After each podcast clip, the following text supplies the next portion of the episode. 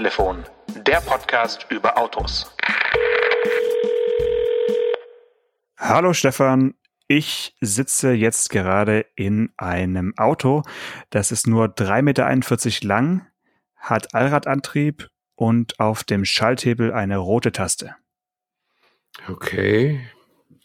Nee, Moment mal, VW Up, nee, VW Up hat, hat keinen Allradantrieb. Ähm, dann, ach, du, du machst doch den Suzuki Jimny immer so gerne. Mm, ja, ich hätte vielleicht dazu sagen sollen, dass das Auto doch deutlich höher ist. Es ist nämlich mindestens 1,87 Meter hoch. Was könnte das sein? Moment mal. Und ist es auch ganz schmal? Äh, super schmal. Also du kannst damit auf jeden Fall auf dem Radweg fahren. Dann ist es ein Subaru Libero.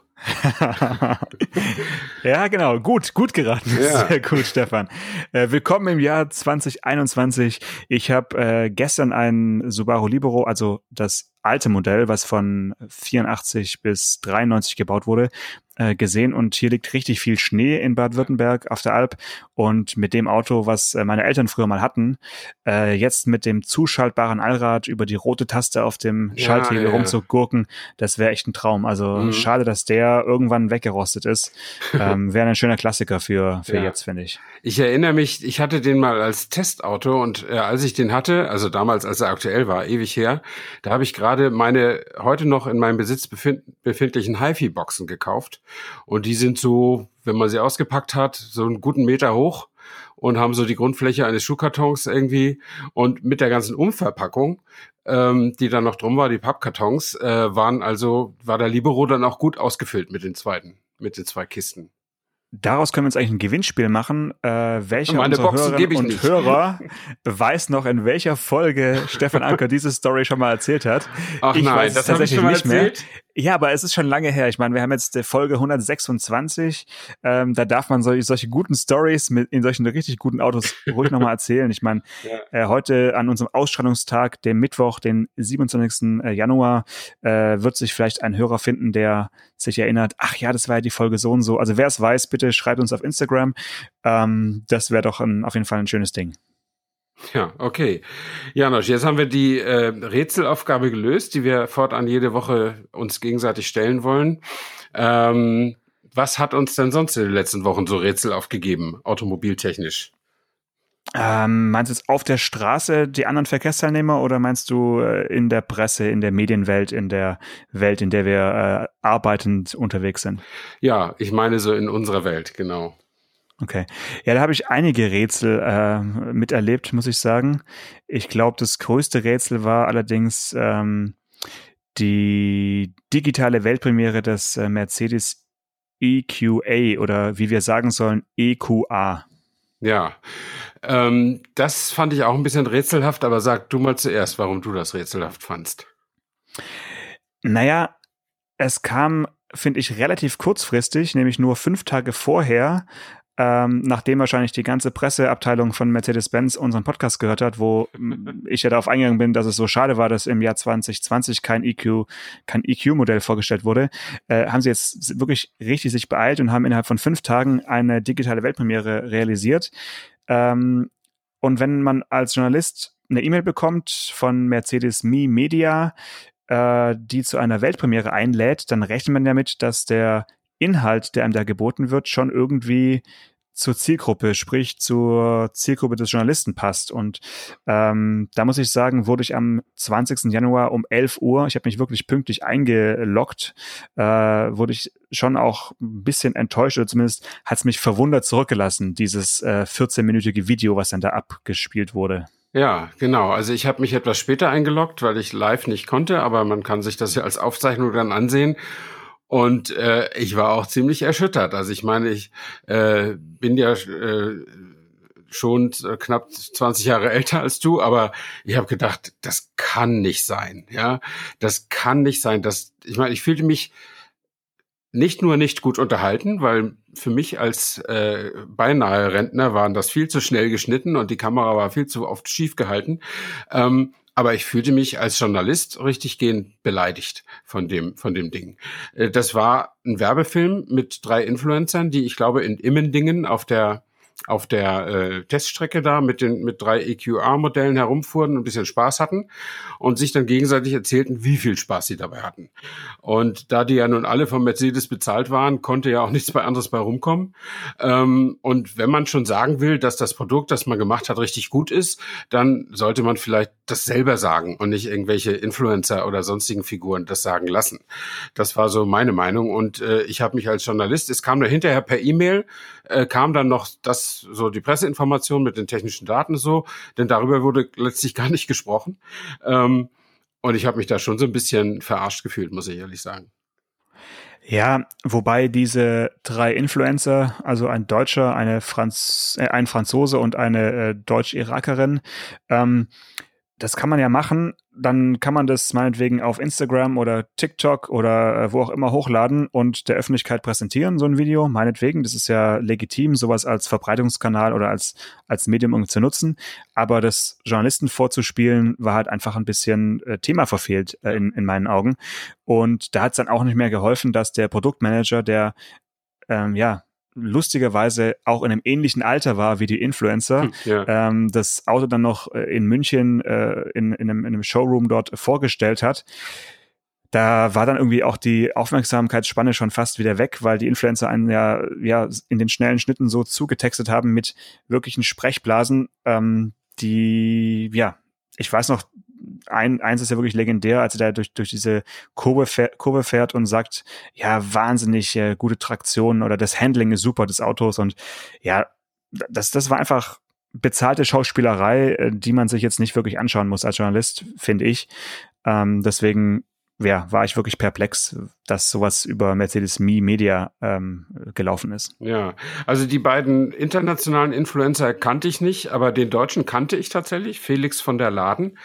Ähm, den habe ich das ein oder andere Mal schon auf YouTube gesehen, weil der seine Karriere als Rennfahrer sozusagen äh, da ja, Pfeil bietet oder man kann ihm dabei zusehen. Ähm, hey, ich bin Felix und hier zeige ich euch mein Leben, steht auf seiner Kanalinfo. Und der ist seit fast zehn Jahren auf YouTube unterwegs, hat äh, und hat fast 1,4 Milliarden Videoabrufe gehabt äh, bis bis heute. Und ähm, das heißt, der ist natürlich aus Mercedes Vermarktungssicht schon eine ganz gute Stimme. So, ne? Aber äh, den würde ich dann eben in die Werbung stecken oder für, dass, dass, so, dass so ein Video auf Messen läuft oder beim Händler irgendwie in Dauerschleife oder so. Aber doch nicht, wenn, wenn du und ich und viele hundert andere möglichst äh, irgendwas erfahren wollen zu dem neuen Auto, über das wir schreiben können.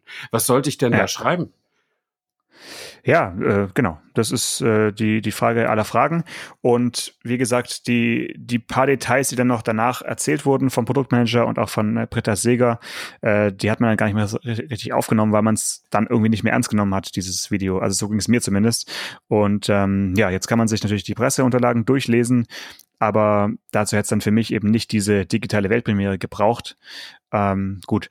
Aber was machst du jetzt daraus? Also die Frage ist ja immer so ein bisschen, äh, inspiriert einen das jetzt, einen Artikel zu schreiben? Ich werde natürlich meine Chronistenpflicht irgendwie, äh, ja, irgendwie genügen und da jetzt irgendwas was Kurzes drüber schreiben, aber eigentlich möchte ich schon auch fast darauf warten, das Auto irgendwie greifen zu können und dann auch zu sehen und zu erleben. Ob jetzt fahrend oder stehend, ist mhm. egal. Mhm. Aber so diese Art des äh, ja, Musikvideos, sage ich jetzt mal, ähm, reizt mich jetzt nicht, um daraus jetzt ähm, eine Geschichte zu schreiben. Ja, also einen großen Aufmacher, also ich hatte jetzt keinen Auftrag, ich habe das quasi mir privat nur angesehen, aber einen großen Aufmacher hätte ich jetzt daraus auch nicht gemacht, obwohl das Auto thematisch ja eigentlich interessant ist. Also äh, es hat sich ja das Narrativ verfestigt, dass Mercedes seinen Start mit Elektroautos, mit dem EQC, der als erster auf den Markt kam, so ein bisschen versemmelt hat.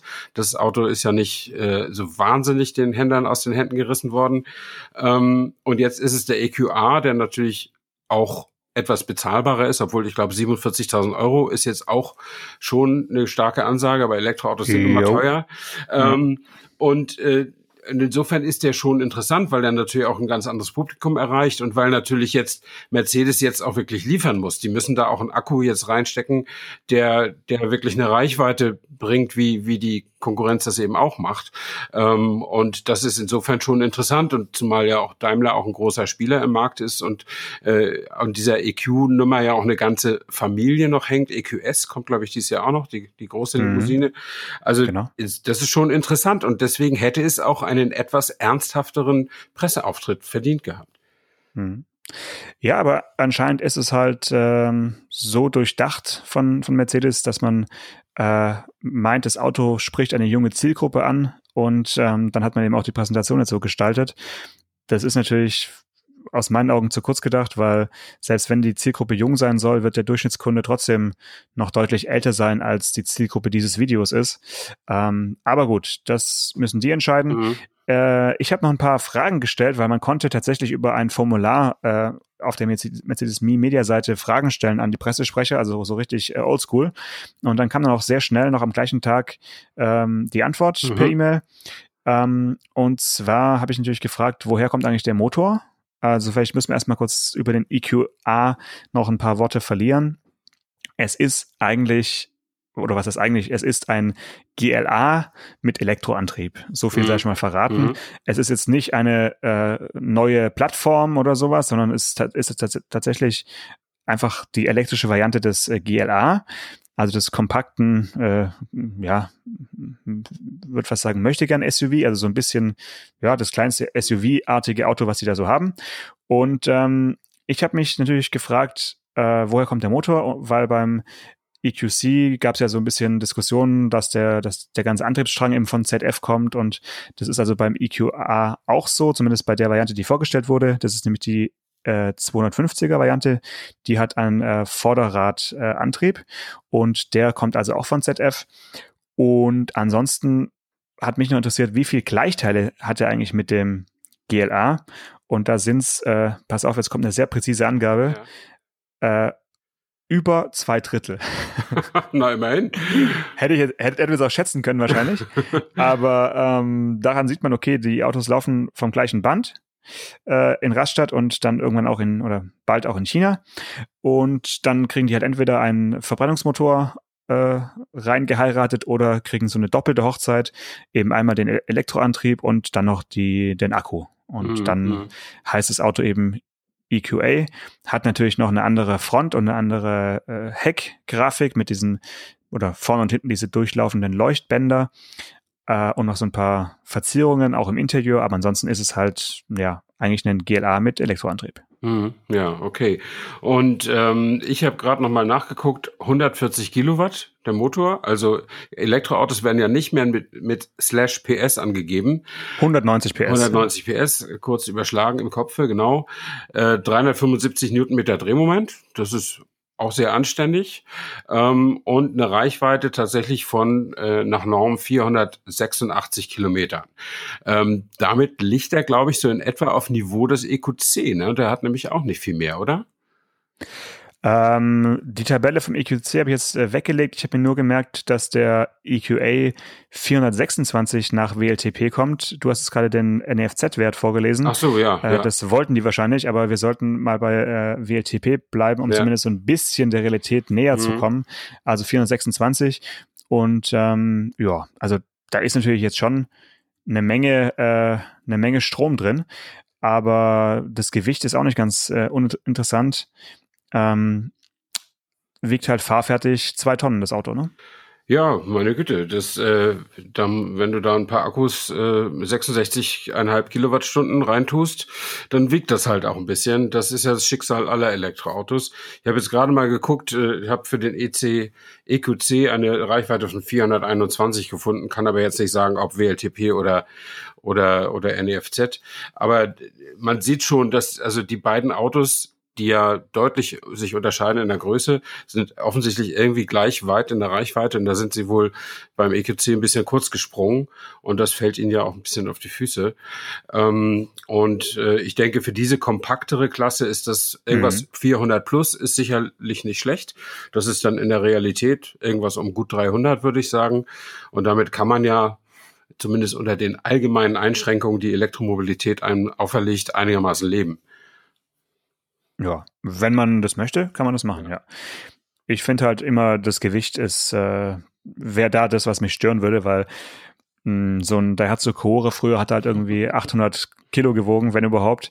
Und das ja, ist halt ja. ein Stadtauto gewesen und jetzt äh, soll man da zwei Tonnen bewegen. Also da darf man eigentlich nicht länger drüber nachdenken oder man sollte die Menschen dazu zwingen, etwas länger darüber nachzudenken. Das ist vielleicht die, die bessere äh, Vorgehensweise.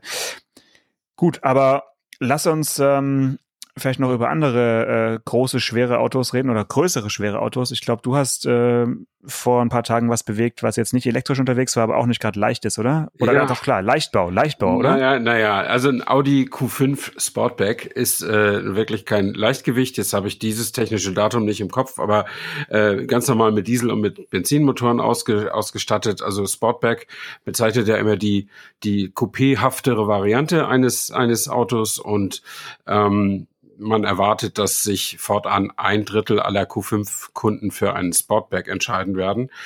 Ähm, und das war ein schöner Termin für mich, weil ich A, ja nicht mehr so häufig das mache und äh, B, dann auch immer froh bin, wenn ich mal wieder ein neues Auto fahren kann.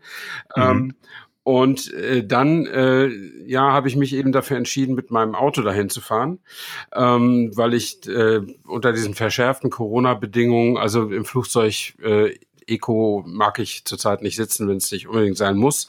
Nee. Und es muss eigentlich Absolut auch nicht sein.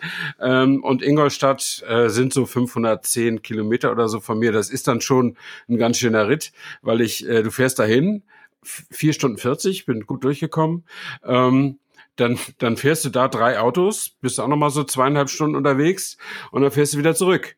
Äh, dann auch nochmal viereinhalb Stunden und so. Dann bist du so auf 1200, 1300 Kilometer für den Tag ähm, und das ging auch nicht ohne Zwischenrast äh, auf einem Parkplatz und, und mal anderthalb Stunden die Augen zumachen und in Liegesitzposition. In Kackern oder wo hast du dich, nee, äh, wo hast du geschlafen? Nee, nee, Kackern ist ja viel zu dicht. Wenn ich schon bis Kackern komme von, von, von Ingolstadt, dann bin ich schon fast zu Hause. Ich ähm, dachte auf dem Hinweg natürlich. Nein, Hinweg, da war ich über 4.45 Uhr aufgestanden, da war ich äh, fit wie Turnschuh und bin in einem Rutsch durchgefahren. Äh, das war nicht das, äh, war gar nicht das Problem. Aber was toll war, äh, unsere Stammhörer wissen ja, dass ich äh, mich äh, für ein Automobil der Vernunft entschieden habe, für einen Citroën Berlingo mit 130 PS Diesel. Äh, und wenn du dann einsteigst hinterher in einen SQ5 TDI äh, mit ähm, äh, 310 PS, glaube ich, und 700 Newtonmeter. Ähm, das weckt dann ja doch nochmal die Lebensgeister so ein bisschen. Ähm, und das ist, äh, das war das war einfach ein super Erlebnis, weil ich finde nach wie vor, äh, dass Audi fantastische Innenräume produziert und fantastische Qualität abliefert. Und wie gesagt, gerade wenn du von so einem Unterpremium sozusagen. Ich sehe gerade 341 PS hat der hat der SQ5 ähm, mhm. und 700 Newtonmeter, wie gesagt, äh, Sechszylinder Diesel, ein super Sound. Geben Sie auch zu mit Soundaktuator, also klingt halt wie wie ein Achtzylinder so ein bisschen. Äh, ich, ich hatte äh, einen Anruf, als ich fuhr und natürlich alles mit Apple CarPlay und Freisprech und so weiter. Und mein Anrufer sagte dann, äh, oder ich sagte, ich bin gerade mal wieder mit dem Testauto unterwegs und er sagte, ja, hört man, das ist bestimmt was Gutes. Und weil er diesen wuchtigen Sound auch gehört hat, ja, der da im Innenraum sich ausgebreitet hat, wahrscheinlich im Innenraum viel mehr sich ausbreitet als draußen. Ähm, aber das, äh, das hat schon Spaß gemacht, mit dem Auto Umgang zu haben. Und ich bin natürlich noch ganz brav die, die Basismodelle auch gefahren. Ähm, die haben dann noch äh, einen Diesel äh, mit 2-Liter-Motor und ähm, äh, warte mal, da gucke ich noch mal rein. Technische Daten habe ich mir hier extra, extra aufgeschrieben. Nee, 205, das ist hier 204 PS, 150 Kilowatt, 2 Liter TDI, das meistverkaufte. Der Brot- und Buttermotor für die Baureihe ist dann aber auch ein Auto, was äh, jenseits von 45.000 Euro, glaube ich, kostet. Also es ist natürlich auch immer etwas teurer, ein Premium-Auto zu fahren. Ne? Also das wissen ja alle. Wobei im Gegensatz zu Mercedes ist Audi immer noch ein Tick günstiger, äh, zumindest in den meisten Fahrzeugklassen. Ähm, aber ist eigentlich genauso schön zu fahren wie mit dem SQ5. Nur wenn du sagst, ich würde den jetzt gerne mal überholen, dann musst du beim SQ5 nicht drüber nachdenken, sondern du fährst einfach vorbei. Das ist mega. Und vor allen Dingen, wenn du so bei Lingo fahren gewohnt bist, wo du sehr lange über solche Fragen nachdenken musst, ja. Ähm, und dann hast du da, dann treten dir da 700 Newtonmeter ins Kreuz, aber es tritt dir nicht mal so richtig ins Kreuz, sondern es ist einfach, ist einfach da, weißt du? Das ist äh, Wahnsinn. Also wenn man Geld hat, sich so ein Auto zu kaufen, Halleluja, 69.000 Euro. Also ist dann schon, ist dann schon noch ein bisschen exklusiver, aber äh, oh, ich finde ich finde so gut, ich finde so gut, Stefan, dass wir das neue Jahr jetzt, wo das Feuerwerk ja nicht gestattet war an, an Neujahr, dass wir genau. das mit so einer mit so einer schönen Benzin-Feuerwerk-Arie ja. aus deinem Mund beginnen. Also ich bin gerade richtig angefixt von deinem äh, Petrolhead-Dasein und äh, so kenne ich dich gar nicht. Sag mal, kann es sein, dass du irgendwie zu lange nicht mehr auf dem Termin warst? Das kann einerseits auch sein. Ich war tatsächlich länger nicht auf dem Termin und zum anderen, ich finde es wirklich ganz klasse. Also wir haben ja auch nicht umsonst jetzt mit dem EQA hier die, die Sendung begonnen und wir, wir kriegen ja auch mit, dass wirklich alle Welt sich auf diesen Tesla-Zug sozusagen auf, drauf setzt und alle wollen unbedingt ganz weit vorne sein bei Elektroautos. Und dann kommst du zu so einem Termin und da heißt es hier Q5 da ist ein bisschen Mild-Hybrid drin mit 12 Volt und beim SQ5 auch mit 48 Volt. Aber ansonsten ist da nix. Kein Plugin, mhm. kein Hybrid, kein Elektro. Die haben ja ihren e-tron dafür. Ähm, und dann kriegst du so quasi Autos, die du so insgeheim das kleine Männlein auf deiner Schulter, das nur du sehen kannst, das sagt dir, das ist doch Oldschool. Ähm, aber es macht verdammt viel Spaß, mit solchen Oldschool auf diesem Qualitätslevel einfach auch unterwegs zu sein. Und das wird uns wahrscheinlich noch viel länger begleiten, als die meisten Leute denken. Ja, davon können wir ausgehen, weil zumindest sind ja die Lebenszyklen auch äh, bekannt von solchen Autos und ähm, die Gesetzeslage wird sich jetzt nicht innerhalb der nächsten drei Jahre so äh, verändern, zumal wir momentan in einer sehr besonderen globalen Situation äh, sind, ja. dass äh, die Autos jetzt über Nacht aussterben und wir alle äh, nur noch elektrisch fahren. Also mhm. dafür äh, braucht es auch noch ein bisschen ähm, ja, Entwicklung sowohl bei den Batterien als auch bei der Infrastruktur. Das äh, wird noch ein bisschen dauern. Wobei ich habe vorhin eine äh, kurz reingehört, es gab eine, eine Sendung im Deutschlandfunk über äh, Wasserstoff mhm. und ähm, da hat also ein ja ein, ein Kollege vom vom Rundfunk so so ein richtiges so ein Hörstück, was ist so mhm. ich glaube fast eine halbe Stunde nur durchgesprochen. Es war so ein bisschen als Feature verkauft, aber eigentlich war es schon sehr viel viel Sprech und also definitiv kein Autojournalist, sondern so, ich sag mal, Otto-Normalverbraucher in einem Hyundai Nexo von einmal quer durch Deutschland gefahren und so ein bisschen erzählt. Ähm, da hat man auch gemerkt, okay, die Technik ist halt auch noch nicht äh, für jedermann einfach zu haben, obwohl man die Autos ja kaufen kann.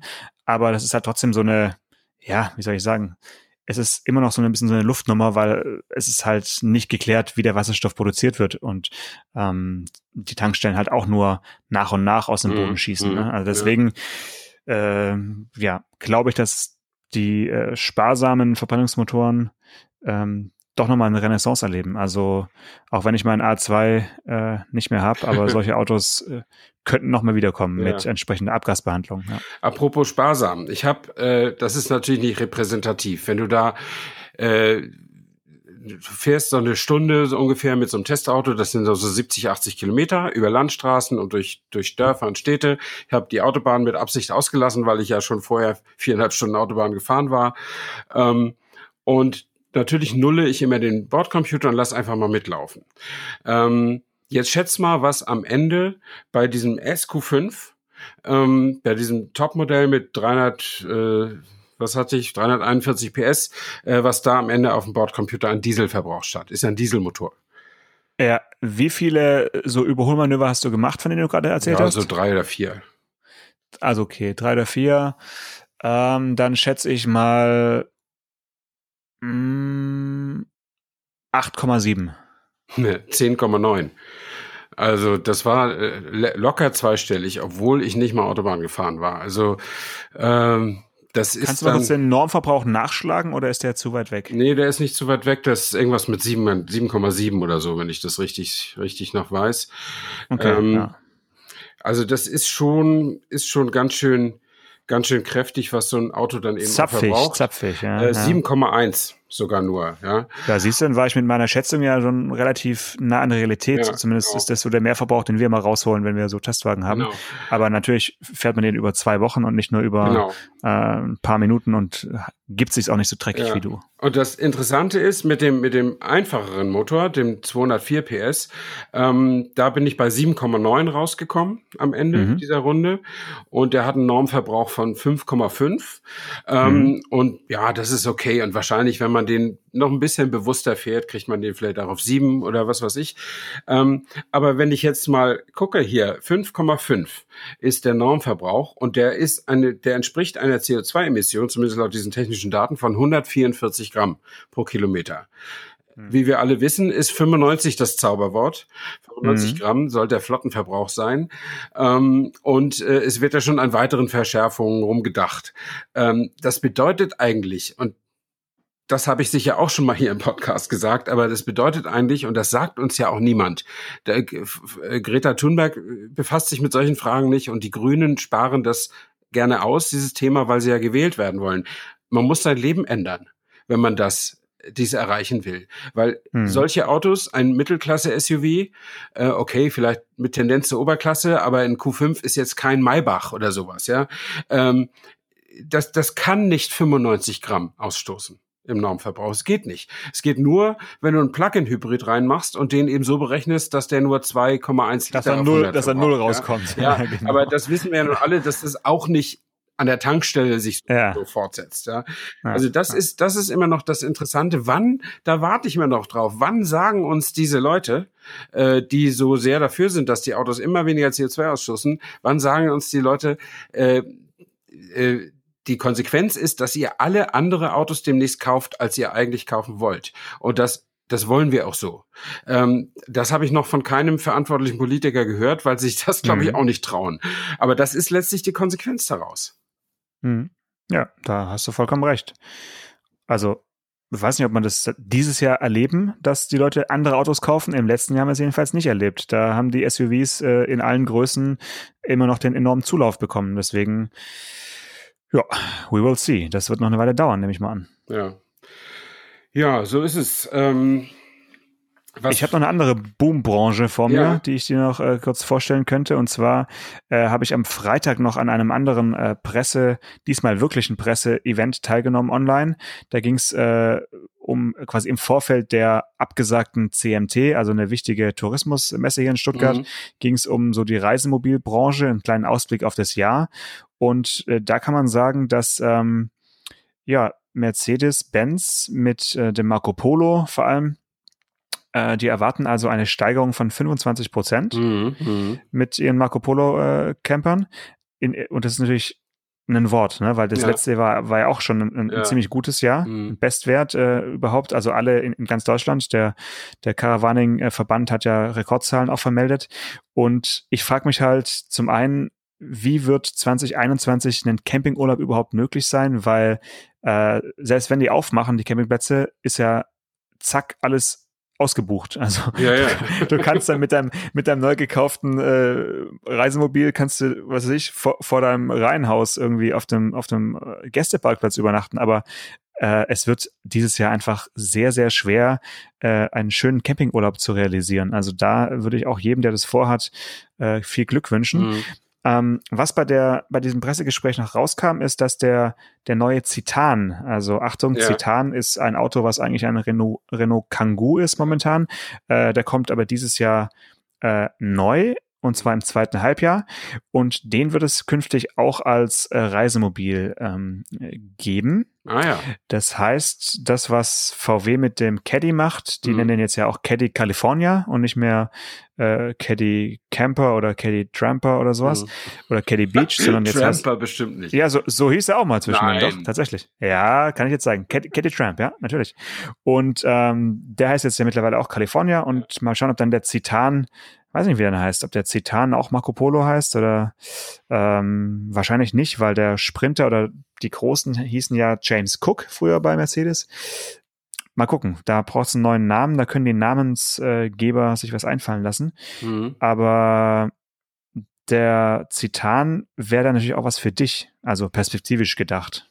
Ja, aber das ist ähm, also aus äh, das aktuelle Modell war nie was für mich, weil der Kangoo, der der dem im zugrunde liegt, einfach nicht gut genug mhm. ist. Ähm, mhm. Und das neue Modell, da sagt man ja, habe äh, Mercedes größeren Einfluss auf seinen Teil der Kooperation nehmen können mhm. nehmen wollen und auch nehmen können. Äh, und das wird mit Sicherheit einen Fortschritt geben zum jetzigen. Ähm, aber ich nehme an, dass sich das Mercedes auch sehr, sehr gut bezahlen lassen wird. Und insofern äh, ist er wahrscheinlich außerhalb meiner meiner Reichweite oder, oder de, außerhalb dessen, was ich bereit wäre, für so ein Auto zu bezahlen. Ähm, mhm. Und ein Campingmobil würde ich sowieso nicht kaufen. Nee, weil dann ist auch kein Platz mehr für die Boxen oder für die Tagesboxen. genau. Und äh, äh, wir haben übrigens gerade unser Urlaubsquartier für August gebucht in, in Schleswig-Holstein. Äh, und waren wir, glaube ich, auch die Letzten, die da noch was gekriegt haben. Weil, äh, Im August. Ja, okay, im August werden gut, wir ein bisschen ja, Glückwunsch. machen. Und mhm. äh, wir fahren ja sonst immer nach Dänemark, aber das ist ja äh, absolut äh, nicht sicher, ob man dann, ob man da das Land schon wieder besuchen darf. Und die dänischen Sommerhausvermieter sind halt so, dass sie äh, wenn du wegen Corona nicht hin kannst, geben sie dir einen Gutschein fürs nächste Jahr und dann musst du da. und äh, wir haben jetzt einen privaten Vermieter gefunden, der uns das Geld auch zurückgibt, wenn wenn wenn äh, es ein Reiseverbot nach Schleswig-Holstein gibt.